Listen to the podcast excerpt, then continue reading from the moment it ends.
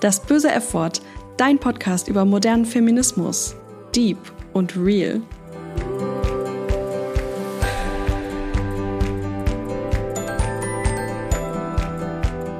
Hallo zusammen und schön, dass ihr wieder dabei seid bei einer neuen Folge von Das böse F-Wort. Für alle diejenigen von euch, die neu hier sind, herzlich willkommen. Ich bin Maike und ich habe es mir zur Aufgabe gemacht, feministische Inhalte für eine breite Masse aufzubereiten. Egal, ob du dich schon seit Jahren mit Feminismus beschäftigst oder gerade erst damit anfängst, hier sollte für alle etwas dabei sein. Und wenn euch mein Podcast gefällt, dann freue ich mich sehr über eine positive Bewertung bei Spotify oder der Plattform, auf der ihr gerade zuhört. Heute spreche ich über ein Thema, das in den letzten Jahren in den Medien omnipräsent war, wenn es um Feminismus ging. Gendern. Ihr denkt jetzt wahrscheinlich entweder, oh ja, genau mein Thema, oder aber auch, das nervt einfach nur noch. Ganz ehrlich, ich gehöre zu beiden Lagern. Mich nervt das Thema geschlechtergerechte Sprache, aber gleichzeitig finde ich es ultra wichtig. Genervt bin ich, weil ich über kein anderes Thema so viel im privaten Umfeld diskutieren musste. Auch in den Medien ist kein Entkommen und vor allem die Gegnerinnen der sprachlichen Veränderung kommen dabei sehr viel zu Wort. Wahrscheinlich hat es deswegen auch Monate gedauert, bis ich diese Folge endlich fertig produziert hatte, weil ich das Thema einfach selber satt bin. Ich zitiere Margarete Stokowski, die in ihrer Spiegelkolumne oben und unten am 1.6.2021 schrieb, es gibt Themen, die werden interessanter, je mehr man darüber hört. Und es gibt Themen, die werden langweiliger. Letzteres ist bei mir persönlich beim Thema Gendersprache der Fall, allerspätestens seit das Thema so genannt wird. Ich würde es geschlechtergerechte Sprache nennen, aber Gendersprache ist natürlich praktischer für Gegnerinnen, denn es klingt, als wäre es eine ganz neue Sprache, die man mühsam lernen muss. Zitat Ende. Gendern ist nur ein sehr kleines Thema auf der feministischen Agenda und wird meiner Meinung nach völlig überproportional dargestellt. Genau das ist das Problem. Eine ganze Bewegung wird durch den Vorwurf des Genderwahns von konservativen Kreisen öffentlich diskreditiert und ins Lächerliche gezogen. Aber dazu später mehr. First things first. Bisher wird im Deutschen vorwiegend das generische Maskulinum verwendet. Das bedeutet ganz einfach, dass generell in der männlichen Form gesprochen und geschrieben wird und alle Geschlechter sich mit gemeint fühlen sollen. So sprechen wir also von Ärzten, Anwälten, Piloten, Politikern, statt die weiblichen Begriffe zu verwenden. Das Problem dabei ist, dass Sprache unser Denken beeinflusst. Und es gibt mittlerweile viele Studien, die belegen, dass sich beim generischen Maskulinum eben nicht alle mitgemeint fühlen und diese Art der Sprache die männliche Dominanz in unserer Gesellschaft manifestiert. Schon früh kann sich das generische Maskulinum auch auf Kinder auswirken, die zum Beispiel den Eindruck bekommen, nur Männer könnten bestimmte Berufe ausüben. Mal ganz abgesehen von der seltsamen Logik, dass eine Gruppe von 99 Ärztinnen und einem Arzt trotzdem in der rein männlichen Form beschrieben wird. Im generischen Maskulinum wäre hier ganz klar von 100 Ärzten die Rede. Dass es hier nicht ganz gerecht abläuft, sollte eigentlich schnell einleuchten. Die Sprache wandelt sich also langsam und statt einfach das generische Femininum, also nur die weibliche Form, zu verwenden, bemühen sich viele, hauptsächlich feministische Menschen darum, eine gerechtere Form der Sprache zu etablieren. Ich spreche auch gern von geschlechtergerechte Sprache, aber in der allgemeinen Diskussion hat sich eben der Begriff Gendern durchgesetzt. Aber wir gendern natürlich eigentlich schon immer, und zwar männlich. Nun gut, wenn wir jetzt von Gendern sprechen, ist eben geschlechtergerechte Sprache gemeint. Und es gibt verschiedene Arten, dies zu tun. Zum Beispiel das Binnen-I, also ein großes I, das die weibliche Form inkludiert. Zum Beispiel bei dem Wort Freundinnen, wo das Wort I dann groß geschrieben wird. Hier ist aber das Problem, dass immer noch explizit von zwei Geschlechtern die Rede ist. Nun wissen wir aber, dass das nicht unsere Lebensrealität abbildet und zum Beispiel nicht-binäre Menschen hier nicht mitgedacht werden. Es gibt dann auch die Möglichkeit, das Wort mit einem Doppelpunkt vor der weiblichen Form zu schreiben. Eine der beliebtesten Formen zu gendern, weil sie eben auch Menschen anspricht, die sich nicht klar einem Geschlecht zuordnen, ist das Gendersternchen. Gesprochen wird das Wort dann einfach mit einer kurzen Pause. FreundInnen, PolitikerInnen. Ich persönlich nutze am liebsten diese Form in Kombination mit geschlechtsneutralen Begriffen. Statt StudentInnen kann man zum Beispiel Studierende sagen oder statt MitarbeiterInnen Mitarbeitende. Diese Kombination funktioniert für mich persönlich am besten. Ich muss aber auch sagen, dass ich selber bei weitem noch nicht da angekommen bin, wo ich mal hin will. Denn sprachliche Umgewöhnung braucht einfach seine Zeit. Und ich gebe mein Bestes, aber manchmal rutscht mir einfach was durch und gerade im Sprachfluss vergesse ich häufiger zu gendern. Aber das soll hier ja keine Gender-Anleitung werden, sondern ich möchte vor allem die mediale Diskussion kommentieren und bewerten. Denn kaum ein feministisches Thema wird so polarisierend diskutiert wie das Thema Gendern in den Medien, aber auch im Privaten. Ich muss nur einmal in einer neuen Gruppe, die mich noch nicht kennt, geschlechterneutrale Sprache anwenden und schon wird mir unfreiwillig eine Diskussion darüber aufgezwängt. Plötzlich werden Hinz und Kunst zu Germanistinnen und beschweren sich über die Zerstörung der schönen deutschen Sprache durchs Gendern. Sorry, aber wer nicht mal als und wie voneinander unterscheiden oder korrekt anwenden kann, den kann ich leider als Verfechterin der schönen deutschen Sprache nicht ernst nehmen. Doch die Menschen in unserem Umfeld, die anfangen, sich übers Gendern zu echauffieren, sind natürlich nicht eines schönen Tages von alleine darauf gekommen, dass das jetzt der Aufreger der heutigen Zeit ist. Ihre Informationen und die zum Teil skurrilen Argumente bekommen sie aus den Medien. Dort kommen sehr viele berühmte GegnerInnen der geschlechtergerechten Sprache zu Wort. Dieter Nuhr, Dieter Hallervorden, H.P. Baxter, Mr. Hyper Hyper zum Beispiel, um nur ein paar zu nennen. Der Dortmunder Verein Deutsche Sprache hat sich den Widerstand gegen die Veränderung in der Sprache durchs Gendern ganz besonders zur Aufgabe gemacht und startete sogar eine Unterschriftenaktion als Aufruf zum Widerstand. Aber auch PolitikerInnen mischen freudig mit. Ich zitiere CSU-Politikerin Dorothee Bär. Ich finde das alles total gaga. Sowohl das Binnen-I als auch das Gender-Sternchen. Und dass man Sprache so verhunzt und vergewaltigt, da halte ich gar nichts davon. Dass man so häufig von Vergewaltigung der deutschen Sprache hört, möchte ich ehrlich gesagt gar nicht mehr tiefergehend kommentieren, denn dass diese Metapher einfach überhaupt gar nicht geht, sollte eigentlich allen einleuchten. Weiter auf die Spitze treibt es Friedrich Merz, neuerdings sogar CDU-Parteichef, in einem Tweet im April 2021. Grüne und Grüninnen?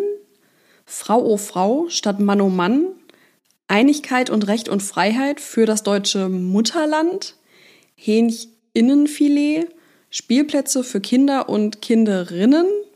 Wer gibt diesen Genderleuten eigentlich das Recht, einseitig unsere Sprache zu verändern? Was er hier tut, ist genau das, was mich bei der ganzen Debatte so aufregt. Besonders beliebt sind nämlich Argumentationen, die weit über das Ziel hinausschießen und die eigentlichen Forderungen, die wir in Bezug auf geschlechtergerechte Sprache haben, so realitätsfern darstellen, dass das gesamte Thema Gendern als überzogene, linksversiffte Ideologie abgestempelt wird. Und schlimmer noch, die gesamte feministische Bewegung wird mit solchen Argumentationen ins Lächerliche gezogen und diffamiert. Deswegen ist das Thema in konservativen Kreisen ja so beliebt. Es taugt als schneller Aufreger und zeigt, wie lächerlich Feministinnen angeblich sind und lenkt ganz nebenbei noch von den wirklich relevanten Dingen ab, bei denen sich politisch gar nichts tut. Dass alle drei Tage eine Frau in Deutschland von ihrem Partner oder Ex-Partner ermordet wird, sorgt schließlich für keine Lacher, sondern deckt einfach nur politisches Versagen auf. Aber kommen wir nun mal kurz zurück zu den typischen Argumenten, die Gendergegnerinnen gerne aufführen. Argument 1. Die Tradition der deutschen Sprache ist zu wahren. Ja, okay. Einige Hardcore-Germanistinnen oder Linguistinnen mögen diese Ansicht vertreten und sich um die Ästhetik der deutschen Sprache sorgen, weil das eben ihre Leidenschaft ist. Aber was soll diese Tradition eigentlich sein? Gerade Sprachwissenschaftlerinnen wissen, dass Sprache nicht starr, sondern immer dynamisch ist. Sprache wandelt sich über die Jahre und das ist ganz normal. Ich persönlich habe nicht deutsche, sondern englische Linguistik studiert und kann sagen, Old oder Middle English versteht heute kein Mensch mehr. Und die Veränderung der Sprache ist faszinierend und bringt uns super viel über die jeweilige Geschichte des Landes bei, weil sprachlicher Wandel immer verwoben mit dem kulturellen Wandel der Länder ist. Wusstet ihr zum Beispiel, dass es im Englischen zwei Wörter für die meisten Tiere gibt? Eines, das das Tier beschreibt, zum Beispiel Cow oder Kette. Und dann gibt es einen zweiten Begriff für das Fleisch des jeweiligen Tieres. In England isst man schließlich keine Cow, sondern Beef. Das ist historisch zu begründen, denn es gab Menschen, die mit den Tieren gearbeitet, sie gehalten und geschlachtet haben, und es gab diejenigen, die sie nur gegessen haben. Der Grund für die unterschiedlichen Begriffe sind die Angelsachsen und die Normannen, die nach dem berühmten Norman Conquest of 1066 das Land beherrschten. Die Angelsachsen sprachen nach wie vor Old English, was aus westgermanischen Sprachen entstanden war, und die Normannen sprachen Französisch. Als sogenannte herrschende Klasse hatten die Normannen nur etwas mit den servierten Gerichten zu tun und die französischen Bezeichnungen für Fleisch setzten sich durch. Doch die Bezeichnungen der Tiere blieben Old English. Ich bin jetzt natürlich gerade sehr vom Thema abgeschweift und wollte eigentlich nur verdeutlichen, wie jede Sprache sich entlang der Geschichte verändert.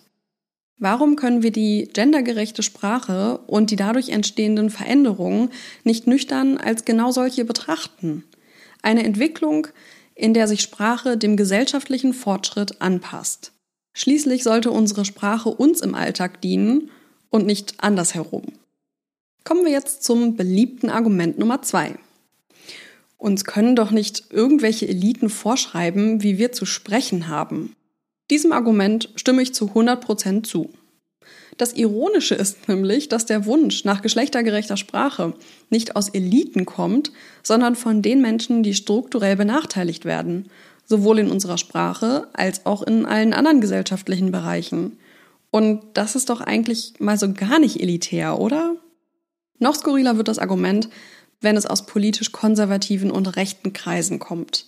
Denn gerade sie versuchen durch Verbote das generische Maskulinum am Leben zu erhalten. Der Hamburger CDU-Chef Christoph Ploß hat zum Beispiel ein Verbot geschlechtergerechter Sprache in Ministerien, Unis und Schulen gefordert. Ein Argument dabei war übrigens, dass geflüchtete Menschen, die gerade erst Deutsch lernen, die Sprache sonst nicht verstehen könnten. Ich meine, wir wissen ja alle, wie engagiert sich die CDU für geflüchtete Menschen einsetzt. Nicht. Außerdem ist Gendern wohl das allerletzte Thema, das Menschen beschäftigt, die gerade versuchen, in Deutschland mühsam ein neues Leben aufzubauen. Und um das Argument der mangelnden Verständlichkeit weiter zu entkräften, dass das generische Maskulinum verständlicher ist, wurde inzwischen wissenschaftlich widerlegt. Ich verlinke euch dazu etwas in den Show Notes, wie übrigens auch alle Artikel, aus denen ich zitiere oder die mich inspiriert haben. Aber natürlich nur eine kleine Übersicht, denn wir wissen ja alle, wie viele Artikel zum Thema Gendern es in den letzten zwei Jahren gab. Kommen wir nun aber zum letzten beliebten Argument Nummer drei. Geschlechtergerechte Sprache allein stellt keine Gleichberechtigung her und ist deswegen irrelevant. Und hier kann ich nur sagen, ha, ertappt. Ihr diskutiert also alle bei jeder Gelegenheit über Genderwahn und Gendersternchen, als würde euer Leben davon abhängen, obwohl es eigentlich doch kein so entscheidendes Thema ist? Könnte es also vielleicht ein Ablenkungsmanöver sein? Ich zitiere gerne wieder Margarete Stokowski. Niemand ist so besessen von Gendersprache wie Konservative und Rechte. Für sie ist es ein praktisches Thema, denn so kann man über Gleichberechtigung reden, ohne über Gleichberechtigung zu reden. Plötzlich geht es nicht mehr um Repräsentation verschiedener Menschen, sondern darum, dass bitte keine Eliten irgendwem was vorschreiben sollen, bla bla bla. Zitat Ende. Und damit komme ich langsam zu meinem Fazit. Anhand der überproportionalen Abbildung in den Medien könnte man meinen, dass geschlechtergerechte Sprache das allerwichtigste feministische Thema der heutigen Zeit ist. Diese mediale Verzerrung und falsche Ausgewogenheit der Gender-GegnerInnen und scheinbar wenigen BefürworterInnen nennt man in der Kommunikations- und Medienwissenschaft übrigens False Balancing. Auf meiner Prio-Liste von feministischen Issues steht Gendern eher unten und ich glaube, darauf können wir uns fast alle einigen. Um es wieder mit den Worten von Margarete Stokowski zu sagen, ihr merkt, ich bin ein Fangirl. Ja, Sprache und Macht hängen zusammen. Aber nicht so eng, dass man beim Thema Gleichberechtigung nur noch über Sprache reden sollte. Dem kann ich nur zustimmen. Gewalt gegen Flinter und deren mangelnde Strafverfolgung, fehlende Gesetze gegen Catcalling und andere Formen der sexualisierten und psychischen Gewalt, die Gender Pay Gap, Pink Tax, erschwerter Zugang zu Abtreibungen und zu wenig körperliche Selbstbestimmung, Ungerechtigkeiten in der Familienpolitik, von der weltweiten Frauenrechtssituation und Diskriminierung der Queer Community mal ganz abgesehen. Es gibt wirklich hunderte Dinge, die mir wichtiger sind als geschlechtergerechte Sprache. Aber trotzdem bleibt es leider wichtig, darüber zu sprechen, um den Gegnerinnen, die die Debatte vereinnahmen, etwas entgegenzusetzen und ihnen zu zeigen, wer hier eigentlich die Hysterischen sind, die sich über jede Kleinigkeit aufregen und mit denen man nicht sachlich diskutieren kann. Das sind nämlich nicht wir Feministinnen, sondern alle die, die sich seit Jahren künstlich übers Gendern aufregen, damit sie sich nicht wirklich mit der fehlenden Gleichberechtigung in unserer Gesellschaft auseinandersetzen müssen. Ich denke, das ist ein gutes Schlusswort. Ich freue mich auf jeden Fall, wenn ihr bis hierhin durchgehalten habt, trotz dieses Reizthemas. Vielleicht waren ja noch ein, zwei Inspirationen für eure nächste Debatte mit GendergegnerInnen dabei. Denn eins ist sicher, sie wird kommen. Macht's gut, bis zur nächsten Folge, wenn ich wieder über das böse Effort spreche. Mehr über das böse Effort erfährst du auf Instagram. Such dort einfach nach Feminismus Podcast oder das böse Effort. Ich freue mich über Feedback, Fragen und Anregungen.